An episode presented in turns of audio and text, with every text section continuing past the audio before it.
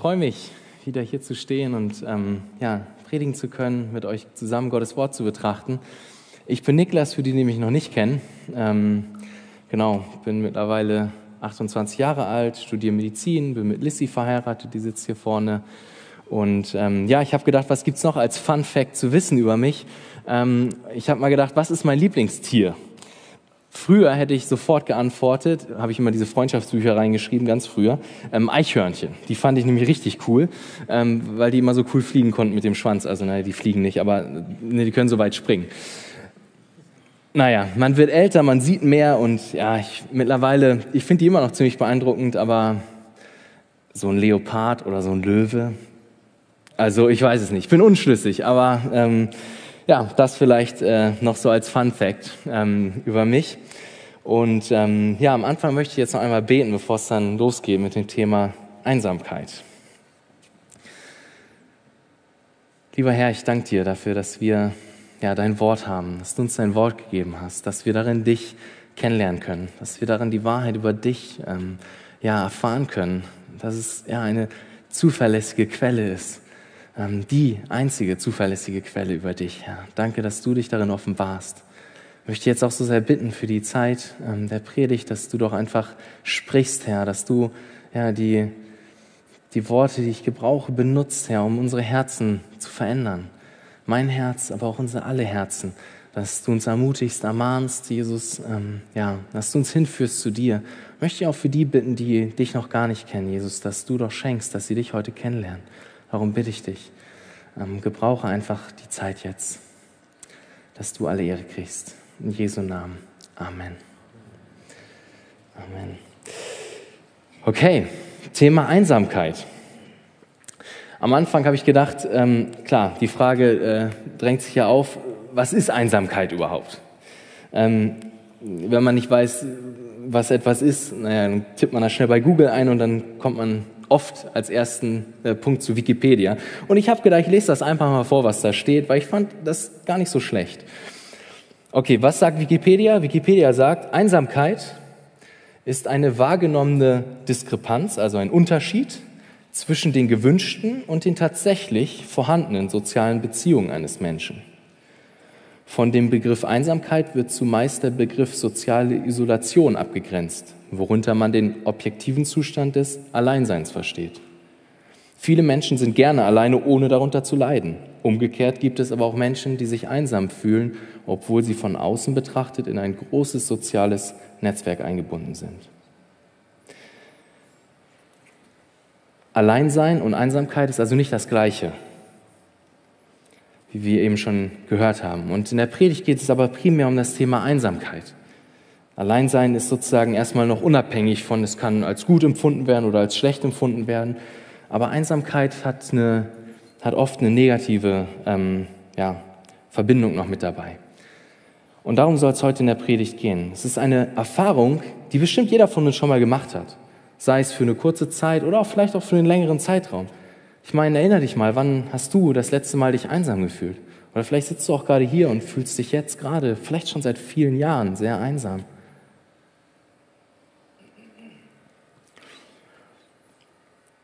Ich persönlich hatte in einer Zeit nach meinem Abi auch sehr stark mit diesem Thema zu kämpfen. Ich war in Indien gewesen für ein Jahr, habe dort ein FSJ gemacht und war wie gesagt, in Indien, in einem fremden Land, einer fremden Kultur, mit vielen, vielen Menschen, die ich nicht verstehen konnte, die mich nicht verstehen konnten, weg von Freunden, Familie. Und ja, ich habe dort in einer Gastfamilie gelebt. Ähm, und ich hatte da, da waren sogar noch zwei andere junge Frauen, die auch FSJlerin waren, ähm, aus Deutschland, mit denen konnte ich mich zumindest verständigen. Aber zu denen konnte ich jetzt auch keine richtige Freundschaft oder so aufbauen. Und so fühlte ich mich dort sehr oft, ja, sehr einsam. Ähm, das war die meiste Zeit dieses Jahres so. Und es war, war eine sehr herausfordernde Zeit in der Hinsicht. Ich fühlte mich, ja, es war schwer zu ertragen. Ich fühlte mich oft einsam, allein, unverstanden, ähm, hatte Dinge, die mich bewegt haben in meinem Herzen, aber ich konnte sie nicht teilen mit jemandem. Ähm, doch auch da durfte ich erleben, ähm, wie Gott auch Gnade geschenkt hat, aber dazu erzähle ich später nochmal mehr. Aber es, Einsamkeit ist ein Gefühl, was, was jeder von uns irgendwie kennt. Und so finde ich es auch überhaupt nicht verwunderlich, dass auch die Bibel ähm, das Thema kennt. Ähm, wenn wir zum Beispiel die Psalmen schauen, lesen wir im Psalm 26. Ich habe immer einige Bibelstellen jetzt, ihr könnt die gerne mit aufschlagen, aber ich glaube, ähm, ich, ja, manchmal geht es auch vielleicht ein bisschen schnell, aber dann schreibt einfach die Stelle auf und prüft sie später nach, das ist ähm, gut. Im Psalm 26 steht, Vers 16 und 17, Wende dich zu mir und sei mir gnädig, denn ich bin einsam und elend, die Ängste meines Herzens haben sich vermehrt. Führe mich heraus aus meinen Nöten. Das ist ein Gebet der Bibel. Oder Psalm 102, Vers 5 bis 8. Mein Herz ist geschlagen und verdorrt wie Gras. Ja, ich habe vergessen, mein Brot zu essen. Vor meinem Stöhnen und Seufzen klebt mein Gebein an meinem Fleisch. Ich gleiche einem Pelikan in der Wüste, bin wie ein Käuzchen in den Ruinen. Ich wache und bin wie ein einsamer Vogel auf dem Dach. Der Bibel ist das Thema nicht fremd. Doch die Frage, die sich vielleicht aufdrängt, ist, warum ist das so? Warum gibt es Einsamkeit in dieser Welt? Und gibt es vielleicht auch eine Lösung für Einsamkeit? Und wie kann ich mit Einsamkeit umgehen? All das sind Fragen, ähm, um die es jetzt gehen soll in der Predigt. Ähm, dementsprechend habe ich auch äh, drei Punkte mitgebracht und die Predigt gegliedert. Erstens der Ursprung aller Einsamkeit. Zweitens die Lösung für alle Einsamkeit. Und drittens der Umgang mit der Einsamkeit. Die ersten beiden Punkte werden ein bisschen kürzer, der dritte etwas länger. Ähm, ja, lasst uns starten mit dem ersten Punkt, der Ursprung aller Einsamkeit. Ähm, ich habe noch ein Zitat mitgebracht, das ich gerne lesen würde, was ich sehr, sehr gut fand, weil es ähm, das sehr gut auf den Punkt oder eine, äh, etwas sehr gut auf den Punkt bringt. Spitz die Ohren. Einsamkeit ist eine bekannte menschliche Erfahrung. Jeder von uns, ob Single oder verheiratet, ob für eine kurze Zeit oder einen andauernden Zeitraum, ist von Einsamkeit betroffen. Doch warum? Dies führt mich zu meinem zweiten Punkt, nämlich dass Einsamkeit im Kern ein geistliches Thema ist.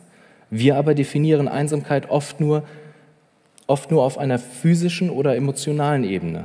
Wir denken, dass Einsamkeit sich dadurch auszeichnet, dass wir keinen um uns herum haben, weder physisch noch emotional.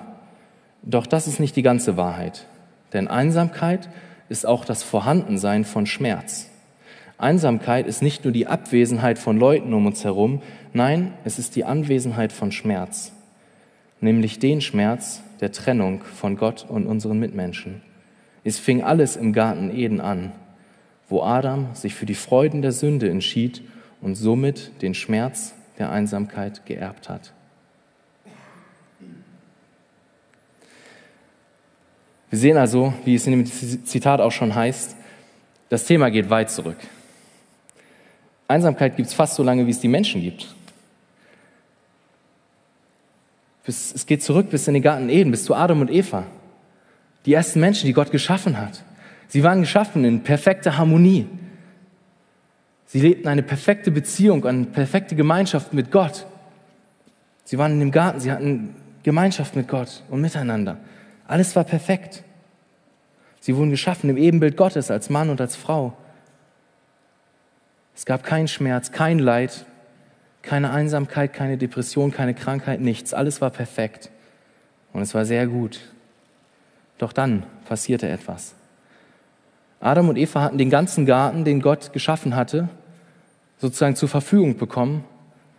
Doch eine Sache sollten sie nicht machen. Sie sollten nicht von, der, von dem Baum der Erkenntnis essen. Sie durften alle anderen Sachen, alle anderen Früchte und alle anderen Bäume durften sie essen, aber nicht von dem Baum der Erkenntnis. Doch es kam, wie es kommen musste und Adam und Eva entschieden sich dafür, Gott nicht zu gehorchen, sondern gegen sein eines einziges Gebot zu rebellieren. Eva wurde verführt, aß von der Frucht und gab auch ihrem Mann Adam und auch er aß davon. Adam und Eva rebellierten gegen Gott und seitdem ist Sünde in dieser Welt. Ja, seitdem ist Schmerz in dieser Welt. Seitdem ist Einsamkeit in dieser Welt. Dort nahm alle Einsamkeit ihren Ursprung. Einsamkeit, welche auch den, den Schmerz des Getrenntseins von Gott beinhaltet. Denn nun war die perfekte Gemeinschaft, die perfekte Beziehung, die Adam und Eva mit Gott hatten, zerstört. Sünde hat eine Trennung bewirkt. Sünde schafft immer Trennung von Gott und zwischen, also zwischen Gott und dem Menschen und zwischen uns gegenseitig unserem Nächsten. Seitdem haben wir nicht mehr die perfekte, erfüllende Beziehung zu Gott, die Adam und Eva einst hatten, für die Adam und Eva einst geschaffen wurden. Es ist wie in einer Ehe. Stell dir mal vor, da ist Mann und Frau, das perfekte Ehepaar. Sie leben die perfekte Ehe, sie sind glücklich, ihnen geht's gut. Doch dann, eines Tages, entscheidet sich der Mann, den Verführungen und Angeboten der Arbeitskollege nachzugeben und geht fremd, schläft mit ihr bricht die Ehe. Was passiert in dem Moment? Es passiert sofort etwas. Die Ehe ist gebrochen. Die perfekte Gemeinschaft ist, ist zerstört. Es ist Trennung da, es ist Schmerz da, es ist Einsamkeit da.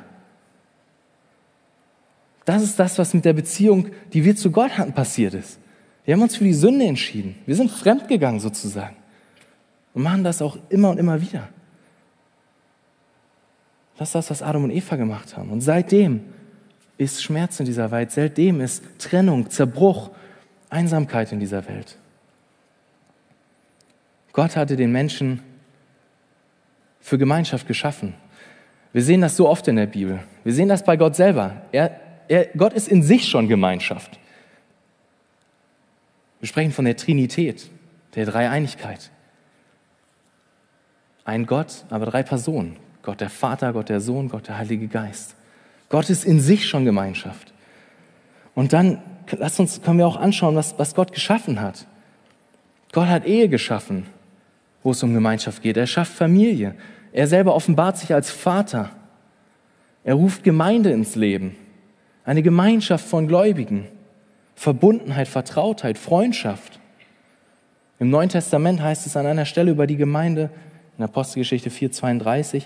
Und die Menge der Gläubigen war ein Herz und eine Seele.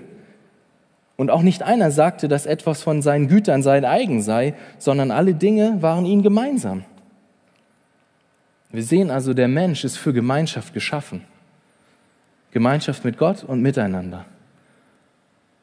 Doch diese Gemeinschaft ist zerstört seit Adam und Eva durch die Sünde. Seitdem ist Trennungsschmerz in dieser Welt, seitdem ist Einsamkeit da.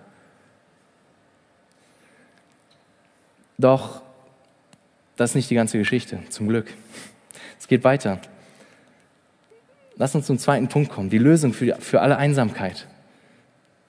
Denn nachdem Adam und Eva äh, gesündigt hatten, vergingen die Jahre. Es vergingen Jahre, Jahrzehnte, Jahrhunderte, ja sogar Jahrtausende.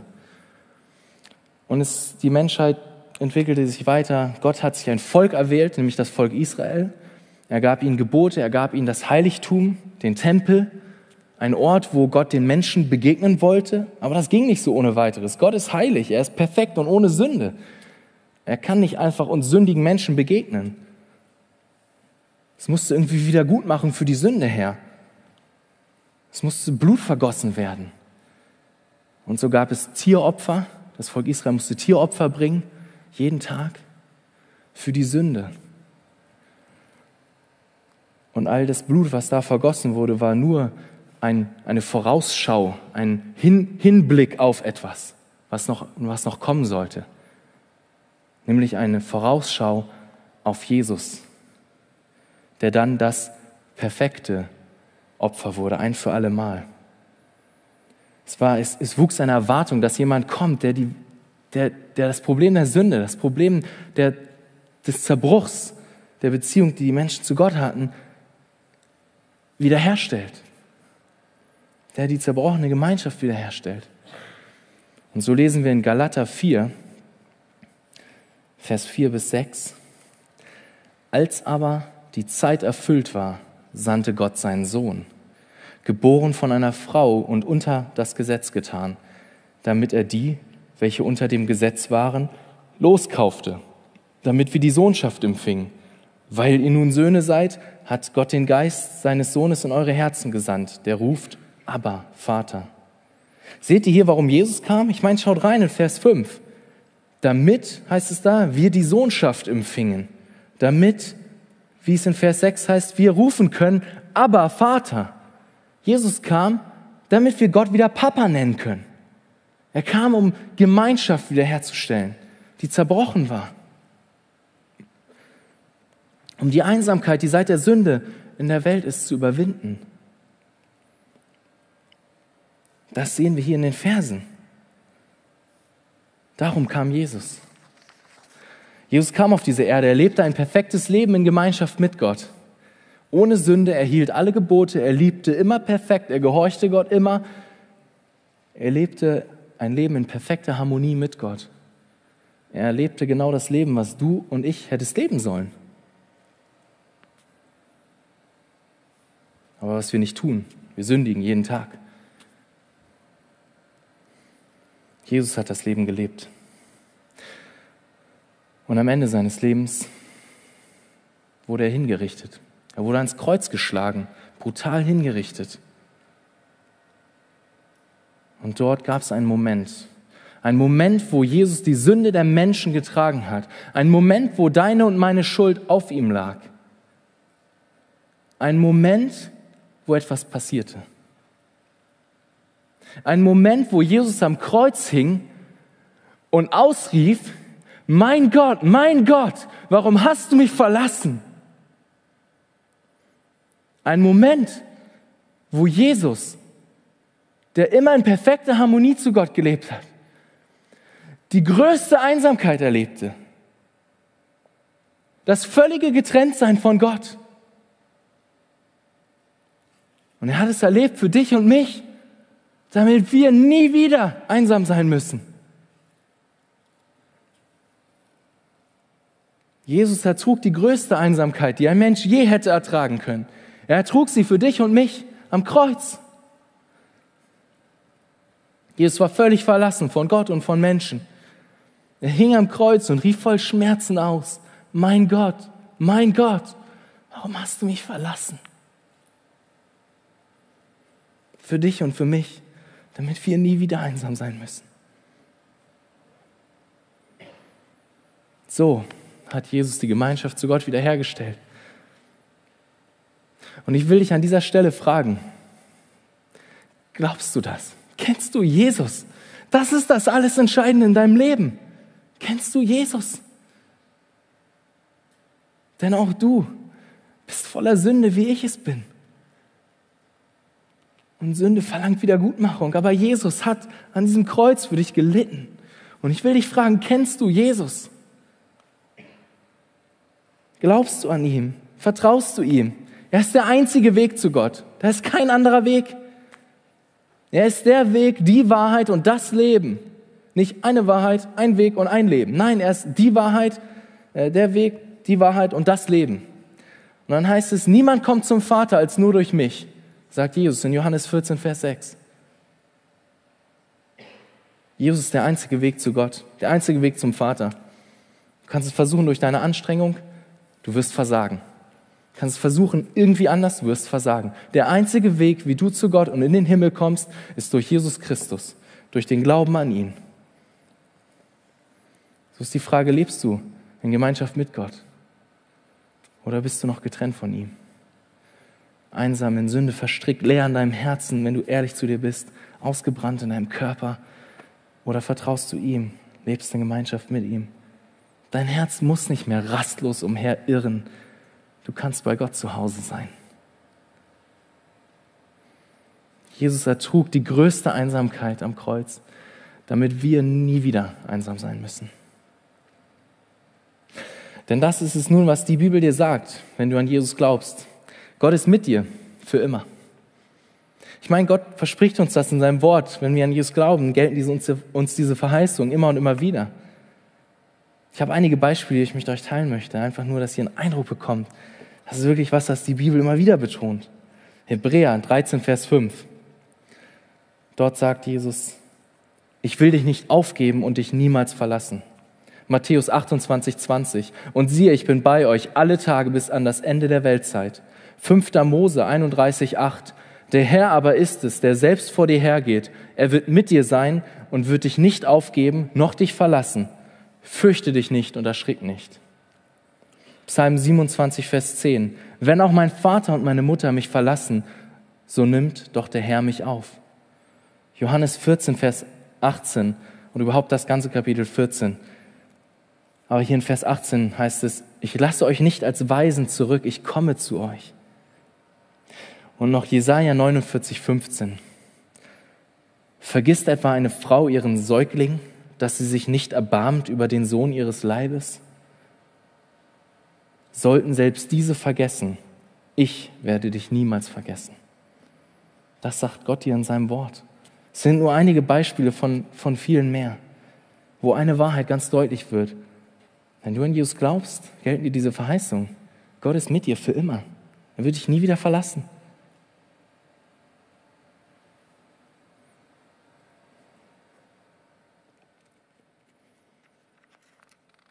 Darf uns ermutigen. Das darf uns wirklich ermutigen. Es gibt noch so viele Verse mehr. Wenn wir an Jesus glauben, dann gelten uns diese Verheißungen. Wir sind nie allein und deswegen müssen wir auch nie einsam sein. Das sagt uns Gottes Wort. Aber vielleicht bist du jetzt auch hier und denkst dir, ja, schön und gut, Niklas, aber wie soll mir das jetzt helfen? Wie hilft mir das ganz praktisch in meinem Alltag? Wie soll ich damit umgehen, wenn ich quälende Gefühle der Einsamkeit habe, immer und immer wieder? Lass uns deswegen zum dritten Punkt der Predigt kommen und darüber reden, ja, wie kann ich damit umgehen, der Umgang mit Einsamkeit. Und mir ist klar, ähm, ich weiß nicht, welche Erwartungen du hast für die Predigt ähm, oder wenn du das Thema, wenn das Thema denkst. Ich meine, vielleicht bist du hier und du bist wirklich geplagt von Einsamkeit. Ich habe leider kein Patentrezept oder ich meine, es ist gut, dass ich es nicht habe, denn die Bibel hat es auch nicht. Ähm, es gibt nicht den Fünf-Schritte-Plan und dann, hey, bist du nie wieder einsam und alles ist cool. Nein, so ist es nicht. So ist es nicht. Und trotzdem hilft uns Gottes Wort und trotzdem, ja, gibt es Dinge, die, die uns helfen können. Und ich will einfach einige Gedanken äh, mit euch teilen, auch aus Gottes Wort, ähm, ja, über den Umgang mit Einsamkeit. Doch als erstes äh, möchte ich nochmal einen Blick darauf richten, wie geht Gott mit Einsamkeit um. Und ich möchte dich mit zwei Sachen ermutigen, wirklich. Das erste ist, Gott versteht deine Einsamkeit. Gott versteht dich. Er fühlt mit dir. Jesus, der, den, der die größte Einsamkeit erduldet hat und den Himmel verlassen hat, er hat verlassen, Gott gleich zu sein. Er ist auf diese Erde gekommen. Er wurde Mensch und er kann mit dir mitfühlen. Hebräer 4, Vers 15 sagt uns das ganz deutlich.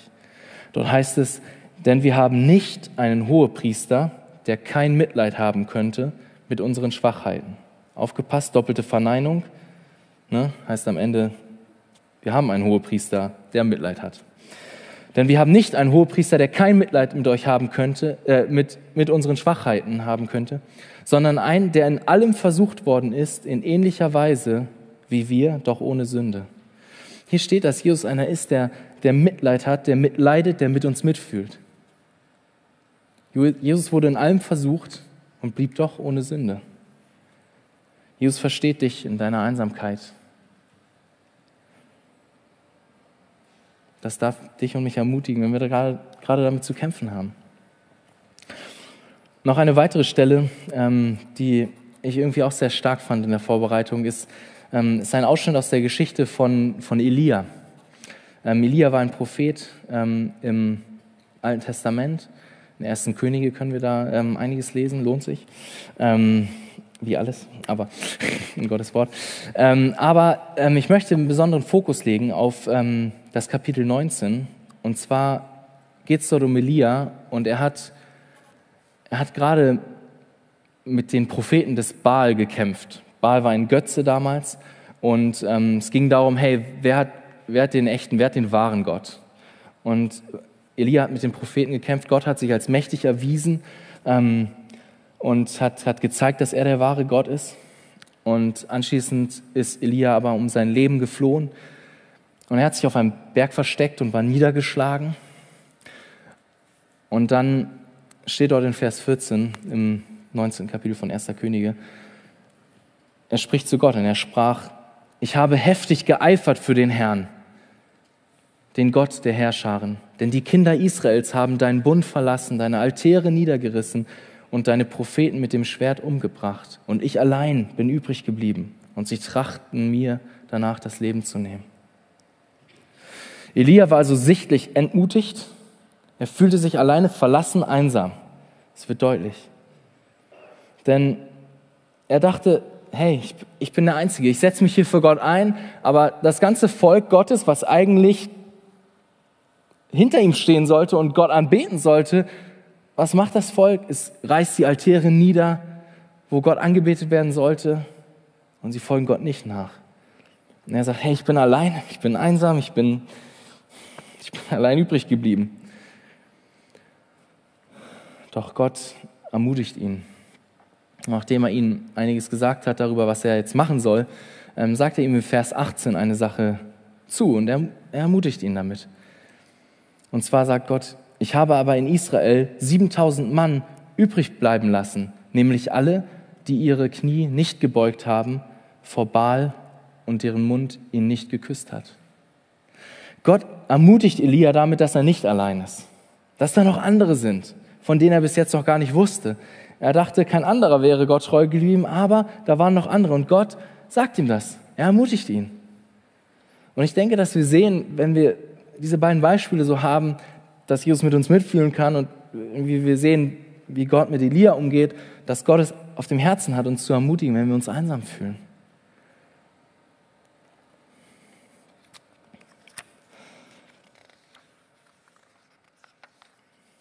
Doch wie kann ich damit ganz praktisch umgehen, wenn ich mich einsam fühle? Ich habe einige Punkte mitgebracht, die ich denke, die uns da helfen können, die wichtig sind. Wie kann ich damit umgehen? A, rede mit Jesus über deine Emotionen. Redest du regelmäßig mit Jesus darüber, wie es dir geht? Ich meine mal ganz ehrlich, tust du das? Auch ihr Männer, nicht nur ihr Frauen. Macht ihr das? Das ist etwas, was Jesus will. Er will eine enge Beziehung zu uns haben. Nicht nur der Buddy sein, mit dem wir mal ab und zu ein bisschen reden. Nein, er will, er will wirklich close sein. Er will wirklich Nähe haben zu uns. Also, also schütten wir Gott unser Herz aus, ist die Frage. Tust du das? Erzählst du ihm, wie es dir geht? Was dich bewegt? Im Psalm 62, Vers 9 heißt es, vertraue auf ihn alle Zeit, o Volk. Schüttet euer Herz vor ihm aus. Gott ist unsere Zuflucht. Tust du das? Schüttest du Gott dein Herz aus? Regelmäßig. Psalm 142 ist da ein weiteres schönes Beispiel. Ich habe jetzt keine Zeit, den ganz zu lesen, aber vielleicht ja, willst du ihn dir aufschreiben und einfach heute Abend nochmal lesen oder so. Wir sehen da einfach, wie David immer wieder sein Herz vor Gott ausgeschüttet hat. David, der Mann Gottes. Okay, zweitens, B. Was sollen wir tun, wenn wir einsam sind, wenn wir mit Einsamkeit zu kämpfen haben? Predige dir die Wahrheit. Wie oft hören wir unseren eigenen Herzen zu, wenn, sie uns alle, wenn unser Herz uns alle möglichen Sag, äh, Sachen erzählt und sozusagen alle möglichen Gefühle kommen, wo wir doch eigentlich unseren eigenen Herzen die Wahrheit Gottes predigen sollten. Wir haben einige Beispiele davon in dem Psalm. Ähm, wo, wo diese Wahrheit deutlich wird. Ähm, als ein Beispiel möchte ich da jetzt vorlesen aus Psalm 43, Vers 5. Dort steht, was betrübst du dich, meine Seele, und bist so unruhig in mir? Harre auf Gott, denn ich werde ihm noch danken, dass er meine Rettung und mein Gott ist. Wir sehen also hier, der Psalmist predigt zu seiner eigenen Seele. Er redet zu seiner eigenen Seele, sagt, warum bist du unruhig in mir? Was ist los mit dir? Haare auf Gott, vertraue ihm. Das sollten wir viel mehr tun, glaube ich. Der Psalmist predigt seiner eigenen Seele die Wahrheit Gottes. Denn Gottes Wort ist mächtig und kann uns verändern. Gott will durch sein Wort uns verändern. Ich meine in 2 Timotheus 3, Vers 16 und 17, wo es um Gottes Wort geht, da, da steht es doch, dass es uns ermutigen und ermahnen soll, uns zurüsten zu jedem guten Werk. Also nutze das Mittel der Gnade von Gottes Wort. Füll dich mit der Wahrheit, predige es deinem eigenen Herzen. Nimm die Verse, die ich eben zitiert habe, wo steht, dass Gott mit dir ist. Halte sie dir vor Augen, predige sie dir, lerne sie auswendig. Und so wirst du erleben, wie Gott dein Herz verändert und ermutigt. Ich selber durfte das auch erleben. Mit meinem Kampf, wo ich ja, in Indien war und viel mit Einsamkeit zu kämpfen hatte. Denn wie ich schon am Anfang erzählt habe, war das ein großer Kampf. Aber eine Sache, die ich immer wieder machen durfte, ich habe mir immer wieder die Wahrheit Gottes vor Augen gehalten. Und es waren für mich besonders zwei Verse, die mich da sehr ermutigt haben. Nämlich zum einen Römer 8, 28, wo steht, dass, dass uns alle Dinge zum Besten dienen. Und es war einfach eine große Ermutigung für mich, dass, dass es mir zum Besten dient, dass ich gerade in der Situation bin, in der ich bin. Auch wenn ich mit Einsamkeit zu kämpfen habe, ich wusste, okay, Gott ist gerade das Beste, ich vertraue dir. Und ich habe das meinem Herzen immer und immer wieder gesagt. Und ein anderer Vers ist aus Zephania 3, Vers 17, wo steht, dass sich Gott gewaltig über uns freut. Und so war es eine große Ermutigung für mich, mir immer wieder vorzustellen, krass, da, da ist Gott und er freut sich über mich. Und er liebt mich. Und er schaut mich an in seiner Liebe. Aber ich kann euch auch sagen, dass das jetzt nicht so leicht war, wie es vielleicht klingt. Ich meine, das, das war ein Kampf, der hat sich über ein Jahr hingezogen. Es war nicht so, dass ich mich mal einsam gefühlt habe, ich halt die Verse gelesen habe, war wieder alles happy clappy. Nee. Ich erinnere mich noch gut daran, wie ich, wie ich oft, besonders abends im Bett lag und oft auch ja nicht einschlafen konnte, weil das so quälende Gefühle und Gedanken waren dass ich irgendwie da so einsam, so alleine bin, so keiner da ist, der mich versteht. Und eigentlich kann ich immer direkt einschlafen, meine Frau kann das bezeugen, fast immer. Aber also es ist eigentlich nicht, nicht typisch für mich. Es gibt ja manche, die brauchen erst mal zwei Stunden, bevor sie einschlafen können, das ist normal. So bin ich eigentlich nicht.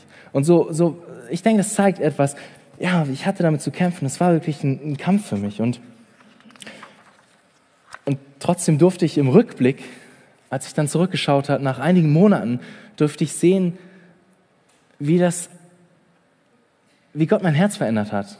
Wie einfach dieses, sich immer wieder die Sachen aufsagen und immer wieder die Wahrheit vor Augen halten, sich selber predigen, wie mich das verändert hat. Und wie, wie diese Wahrheit, dass Gott mit mir ist, etwas mehr aus meinem Kopf in mein Herz gerutscht ist. Und im Rückblick bin ich Gott bis heute sehr dankbar dafür. Sehr dankbar. Auch wenn es eine schwierige Zeit war. Ich bin sehr dankbar, dass ich ihn dadurch ganz anders erleben durfte. Es war ein Kampf, ja, aber Jesus war treu. Er ist treu und er hat mich durch sein Wort ermutigt. Also predige dir die Wahrheit, fülle dich mit Gottes Wort. Predige dir die Wahrheit, dass du nicht allein bist, dass Gott mit dir ist. Dass dein Zuhause bei Gott ist und du hier nicht zu Hause bist. Predige dir die Wahrheit, dass du nur Jesus brauchst, auch wenn dir dein Herz gerade etwas anderes sagen will. Jesus ist genug. Du brauchst letztendlich nur ihn.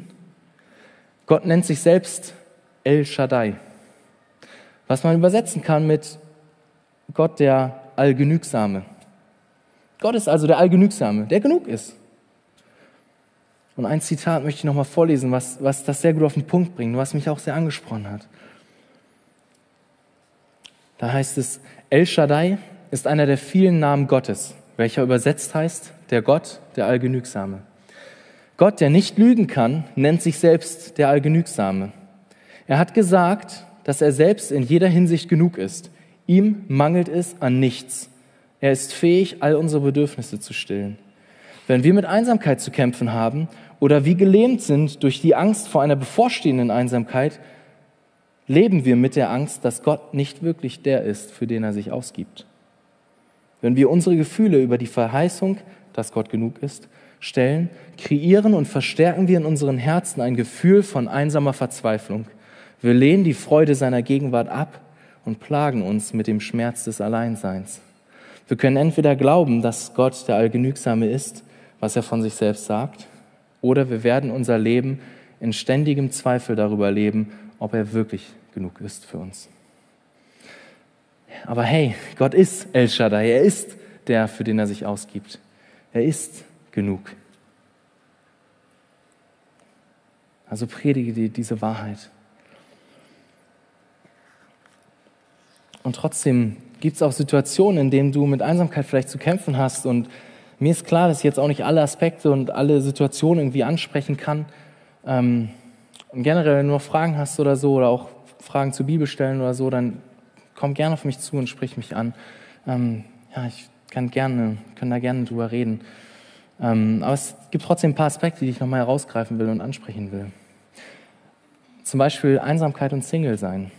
Vielleicht bist du hier und sehnst dich nach einem Partner, schon Jahre. Vielleicht sogar schon ein Jahrzehnt. Und wünschst dir so sehr, dass da jemand ist, der an deiner Seite ist. Und wenn das auf dich zutrifft, dann möchte ich dich zuerst fragen und herausfordern, wie steht es um dein Herz? Prüfe dein Herz und frage dich, ob du nicht vielleicht auch falsche Erwartungen von Ehe hast oder von einem Partner. Erwartest du vielleicht, dass dieses große Loch, was gerade in deinem Herzen ist, dass dann da der Partner kommt, der das ausfüllt und, und stopft?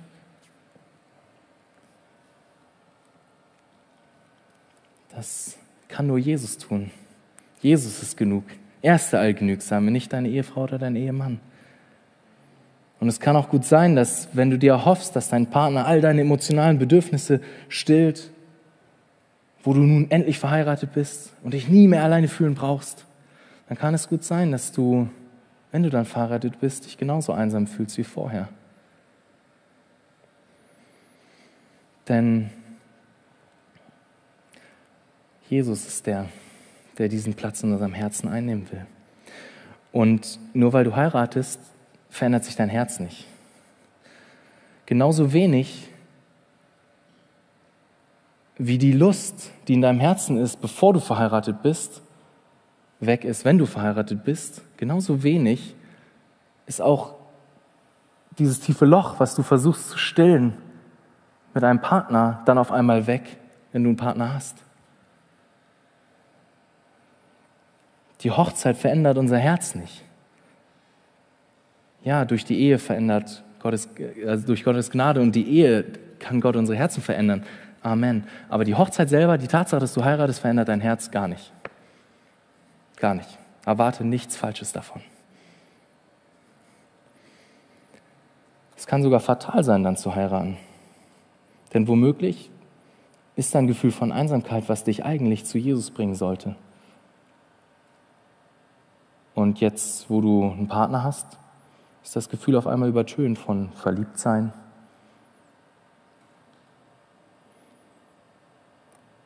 Und es vergehen möglich viele Jahre und ja, du tust keine Buße darüber, wo du eigentlich Buße tun solltest und zu Jesus kommen solltest. Aber versteht mich nicht falsch, es ist gut zu heiraten und es ist gut, sich nach einem Partner zu sehen. Aber es ist immer die Frage, wonach sehnst du dich in deinem Herzen? Sehnst du dich nach einem Partner als einem Partner, den Gott dir gegeben hat und mit dem du zusammen Jesus verherrlichen kannst? Oder sehnst du dich nach einem Partner als jemanden, der dieses Loch in deinem Herzen füllt, was eigentlich Jesus füllen sollte? Das ist die Frage. Es ist gut zu heiraten. Doch prüfe dein Herz, bringe es immer wieder zu Jesus. Und gleichzeitig will ich dich auch ermutigen. Ich meine, hey, wenn du dich nach einem Partner sehnst, dann will ich dich ermutigen, in erster Linie, auch hier, ne, bring es zu Gott immer und immer wieder. Er ist der, der fähig ist, da auch ja, jemanden zu schenken. Aber gleichzeitig, hey, haben wir auch Verantwortung. Also will ich dir auch Mut machen. Sei Teil der Gemeinschaft. Komm in die Gemeinde, komm in den Gottesdienst, komm in den Hauskreis. Sei Teil der Gemeinschaft, wo man auch auf eine entspannte Art und Weise vielleicht jemanden kennenlernen kann. Die Gemeinde ist ein guter Ort dafür. Und ich meine, hey, auch andere Mittel sind nicht unbedingt schlecht. Meine Cousine und ihr Mann haben sich zum Beispiel kennengelernt über eine Dating-Plattform, eine christliche, im Internet. Hey, das ist nicht, nicht falsch. Das ist nicht falsch in sich. Gott kann auch sowas benutzen. Klar. Aber eine Sache möchte ich dir sagen. Wenn du dich nach einem Partner sehnst, ich glaube, eine Gefahr ist auf jeden Fall da, nämlich dass du Kompromisse eingehst in deinem Herzen. Dass du sagst, okay, ich sehne mich so sehr nach einem, oder vielleicht auch nicht so bewusst sagst, aber das ist etwas, was in deinem Herzen passiert, dass du dich nach einem Partner sehnst und dann ah, geht man doch den Kompromiss ein und er ist vielleicht nicht richtig ein Christ. Ja, er kommt in die Gemeinde, er ist offen, er ist offen, ja, aber er liebt Jesus nicht wirklich. Geh, geh diesen Kompromiss nicht ein. Geh, geh nicht auf einen sündigen Weg wegen diesem Verlangen in deinem Herzen. Kämpfe weiter um die Wahrheit in deinem Herzen. Aber dazu werden Lissy und ich auch nächste Woche noch mehr sagen, ähm, wenn wir beide das Thema machen und es um gesucht und gefunden ähm, geht. Letztendlich um ja, ähm, Partnerwahl, Freundschaft, Verlobung, das sind also Themen. Aber dazu nächste Woche. Äh, jetzt Einsamkeit. Eine Sache, mit der ich dich auch noch ermutigen möchte, ist, dass Gott dich als Single auf eine Art und Weise gebrauchen kann, wie er ein Ehepaar nicht gebrauchen kann. Das sagt uns Gottes Wort auch ganz klar in 1. Korinther 7, ab Vers 32, die nächsten Verse, die dann kommen. Gott kann dich als Single auf eine Art und Weise gebrauchen, wie er Verheiratete nicht gebrauchen kann. Das darf dich ermutigen.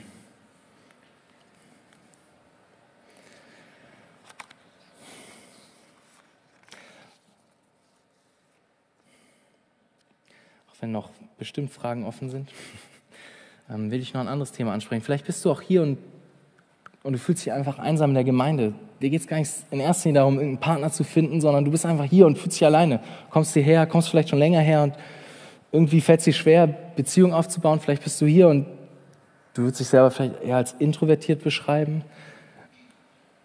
Und dir fällt es einfach schwer. Und du fühlst dich einsam. Ich meine, hey, wir sind alle verschieden. Ähm, manche sind eher extrovertiert, können eher leicht auf Leute zugehen, andere, denen fällt das eher schwer, brauchen eher auch Zeit für sich. Und das ist, ist auch in sich erstmal okay. Ich meine, Gott hat uns auch unterschiedlich gemacht. Und trotzdem sind wir unserem Charakter auch, ist ja unser Charakter nicht perfekt. Wir sind gefallene Menschen. Und wir sind auch unterschiedlich gefallen. Wir haben also unterschiedliche Kämpfe. Der, der extrovertiert ist, hat vielleicht kein Problem damit und, und keinen Kampf damit, Leute kennenzulernen, Gemeinschaft zu leben, wie Gott das Wort uns Gemeinschaft vor, vor, vorstellt. Sondern er hat vielleicht damit zu kämpfen, dass er einfach mal den Mund hält und zuhört. Zum Beispiel. Was ich sagen will, ist, dass einfach, wir sind unterschiedlich und wir haben unterschiedliche Kämpfe. Und ich will, will dich ermutigen, wenn du vielleicht hier bist und dir fällt schwer und dir fällt schwer, Gemeinschaft zu leben, wie die Bibel uns das Konzept Gemeinschaft und Gemeinde vorstellt, dann will ich dir Mut machen, kämpf deinen Kampf. Kämpf deine Kämpfe. Bete um Kraft, um Mut. Bete um Freundschaften. Bete darum, dass, dass du Begegnungen hast in der Gemeinde, auch wenn es dir nicht leicht fällt. Und du mit Einsamkeit zu kämpfen hast. Gott hat auch dich für Gemeinschaft geschaffen. Für Gemeinschaft mit ihm selbst in erster Linie, aber auch für Gemeinschaft in der Gemeinde. Auch da gilt es genauso wie für jeden anderen. Auch da kann nicht das Auge zum Fuß sagen, hey, ich brauche dich nicht oder hey, ich bin ganz glücklich so alleine. Nein, wir sind ein Leib, die wir an Christus glauben. Und vielleicht bist du auch hier und wie gesagt, du bist eher extrovertiert, du bist eher, du kannst auf Leute zugehen und du findest trotzdem nicht richtig Anschluss. Dir fällt es trotzdem irgendwie schwer. Du lernst kein kennen, irgendwie ist es schwierig. Auch dir will ich Mut machen. Bleib dran, bleib dran sei Teil der Gemeinschaft. Wie gesagt, komm mit, komm in die Jugend, komm in den Hauskreis, komm mit auf Freizeiten, sei Teil der Gemeinschaft. Ich meine, manche sind auch da, die wundern sich, sagen irgendwie, oh Mann, ich komme in meinem Hauskreis irgendwie gar nicht so richtig an und so. Und das kann viele Gründe haben und versteht mich nicht falsch, aber manche sagen das und kommen nur alle drei Wochen und wundern sich. Und dann denke ich mir, so funktioniert einfach auch Gemeinschaft nicht. Gemeinschaft braucht Verbindlichkeit. Also komm, komm, komm in die Gemeinde, komm in den Hauskreis, sei Teil davon. Gib nicht auf, wenn es vielleicht länger dauert. Wenn du vielleicht verletzt wirst, weil, weil jemand da ist, der dich nicht beachtet hat, wie du es dir gewünscht hast eigentlich. Reagiere in Demut, nicht in Stolz. Stolz sagt dann, ah, pff, sollen doch ihr Ding machen. Das sagt Stolz. Demut sagt, Jesus, das hat mich verletzt, aber hey, ich will vergeben und ich will trotzdem da sein. Prüf dein Herz. Wie geht's dir da? Und ich meine, das sind jetzt einige Punkte gewesen, einfach wie kannst du mit Einsamkeit umgehen in deinem Herzen. Ähm, aber vielleicht hast du auch gar nicht mit Einsamkeit zu kämpfen. Vielleicht bist du hier und dir geht's gut. denkst die ganze Zeit, okay, cool, praise the Lord, er hat uns befreit von Einsamkeit. Ja, mir war das noch nicht so bewusst oder so. Kann sein. Ähm, aber ich möchte auch ein paar Worte an dich richten. Mach deine Augen auf und dein Herz auf. Ich meine, schau hin. Sei dir bewusst, dass es Menschen gibt, die damit zu kämpfen haben. Auch hier in der Gemeinde, auch in der Jugend. Ich meine, auch in der Gemeinde, wenn wir da schauen, es gibt Witwen, es gibt alleinerziehende Mütter und Väter, es gibt Waisen und noch so viele andere Menschen mehr, die mit Einsamkeit zu kämpfen haben. Und auch hier in dieser Jugend gibt es welche. Nimm dir ein Beispiel an Jesus. Ich meine, wie oft heißt es in den Evangelien, Jesus sah und er hatte Erbarmen. Also mach die Augen auf, schau hin. Und auch du, lebe Gottes Bild von Gemeinschaft. Komm in die Gemeinde, hör zu, investier dich. Prüfe auch dein Herz auf Stolz. Warum redest du nicht mit der Person XY? Ist sie vielleicht einfach unbequem, anstrengend, nervig oder nicht so cool wie du? Gibt dir vielleicht die Gemeinschaft mit der Person nicht so viel?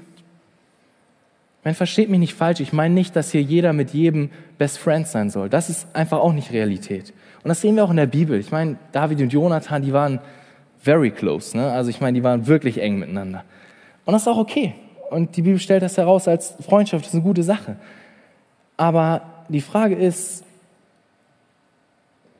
hast du vielleicht auch mal den Blick für den, der alleine gerade ist, der da alleine sitzt? der sich einsam fühlt, der vielleicht nicht so einfach ist, mit dem zu reden oder so. Hast du den Blick dafür? Und da fragt dein Herz, schau dir Jesus an, wie er auch umgegangen ist mit Menschen. Und ich möchte auch noch mal ein Wort richten an, an dich, wenn du vielleicht hier bist und du bist kein Single und du bist, ein, du hast einen Partner, du bist in einer Beziehung, vielleicht verlobt, vielleicht verheiratet ist in, dieser, ist in deiner Beziehung noch Raum für Menschen, die sich vielleicht alleine fühlen? Oder habt, habt ihr nur den Blick auf euch selber? Ist das Gottes Wille für Beziehung? Nein. Lissy und ich haben am Anfang den, unserer Beziehung denselben Fehler gemacht. Wir waren sehr und zu sehr fokussiert auf uns selber. Aber ich bin auch dankbar für Gnade und Veränderung, die Gott auch da geschenkt hat. Und ich möchte dich als Paar herausfordern. Wann hast du das letzte Mal ein Single eingeladen. Jemand, der einfach alleine ist, der einfach sozusagen nicht einen Partner hat. Oder verbringst du immer nur Zeit mit anderen Paaren als Paar? Ladet Freunde ein, lebt Gemeinschaft. Und auch als letztes, wenn du den Blick hast und wenn du diese Offenheit hast, dann bete. Bete auch für solche. Ganz konkret. Für Menschen, von denen du weißt oder vielleicht auch noch nicht weißt von denen, bete für die, die einsam sind in der Gemeinde. Lasst mich schließen mit einer letzten Herausforderung. Und zwar, sieh Einsamkeit auch als eine Gnade und ein Geschenk an. Was meine ich damit? Lass mich erklären. Einsamkeit kann und soll uns immer wieder an den Punkt führen, wo wir erkennen, diese Welt hier und jetzt ist nicht mein wirkliches Zuhause. Nein. Es ist wie in Hebräer 13, Vers 14, wo es heißt, wir haben hier keine bleibende Stadt. Oder Philippa 3, Vers 20, wo es heißt, unser Bürgerrecht ist im Himmel. Wir sind Bürger des Himmels. Wir sind hier nicht wirklich zu Hause. Und es gibt auch einige Verse mehr, die ich jetzt nicht noch weiter nenne. Es ist eine Wahrheit, die uns immer wieder bewusst werden soll und die uns auch bewusst werden kann durch dieses Gefühl der Einsamkeit. Also wenn du einsam, wenn du dich einsam fühlst, dann mach dir das immer wieder neu bewusst. Du bist hier nur auf der Durchreise. Du bist im Himmel zu Hause. Ich möchte mit einem letzten Zitat dann auch die Predigt beenden und beten. Manchmal benutzen wir das Wort Einsamkeit für etwas, was Gott oder was Gottes Wort ein Verlangen nach uneingeschränkter Intimität mit Gott und mit anderen nennt. Und wir fangen an zu denken, dass andere uns genau das geben können, was nur Gott uns geben kann. Und es überrascht mich selbst, wie oft ich Einsamkeit sage, wenn ich eigentlich ein tiefes Verlangen nach Erlösung meine. Und dort, wo ich es zu betäuben versuche, sollte ich es doch viel mehr annehmen und erkennen, dass dieses Gefühl eine gute Gabe Gottes für mich ist, um mich daran zu erinnern, dass diese Welt nicht mein Zuhause ist. Lass mich beten.